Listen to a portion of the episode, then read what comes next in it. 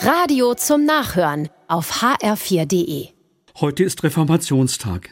In den evangelischen Gemeinden ein besonderer Festtag. Und auch für mich als Katholik ist er wichtig. Er erinnert an den 31. Oktober 1517. An diesem Tag soll Martin Luther 95 Thesen an die Türe der Schlosskirche in Wittenberg angebracht haben. Auch wenn der historische Ablauf ungeklärt ist, dieser Tag wird als Auslöser der Reformation verstanden.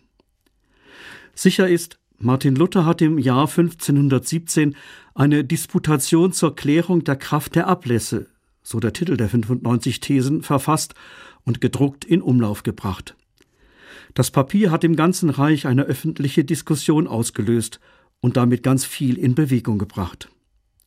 Martin Luther hat mit seinen Thesen ein Gespräch eben eine Disputation anstoßen wollen. Schon lange hatte er gespürt, die Kirche erschwert den Menschen die Begegnung mit Gott, macht sie vielleicht sogar unmöglich. Die Angst, das ewige Leben zu verlieren, hat die Menschen belastet. Darum blühte das sogenannte Ablasswesen. Menschen sollten Ablässe kaufen und so die Befreiung von ihren Sünden erwirken können. Zudem lebten viele Priester, Bischöfe und vor allem der Papst in großem Reichtum. In seiner Auseinandersetzung mit der Kirche und dem Studium der Bibel war für Luther die Überzeugung gewachsen, der Mensch kann nur gerettet werden, weil Gott ihm seine Zuwendung und Nähe und damit auch Vergebung schenkt.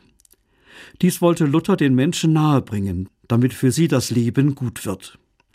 Auch wenn heute ein evangelischer Feiertag ist, er ist für mich als Katholik ebenso ein besonderer Tag. Den Menschen Gott nahebringen, das ist auch mein Anliegen als Seelsorger. Gott wendet sich jedem Menschen zu und will ihm die Fülle des Lebens schenken. Davon bin ich überzeugt, und das will ich als Seelsorger in den Begegnungen mit den Menschen erfahrbar machen, damit das Leben gut wird.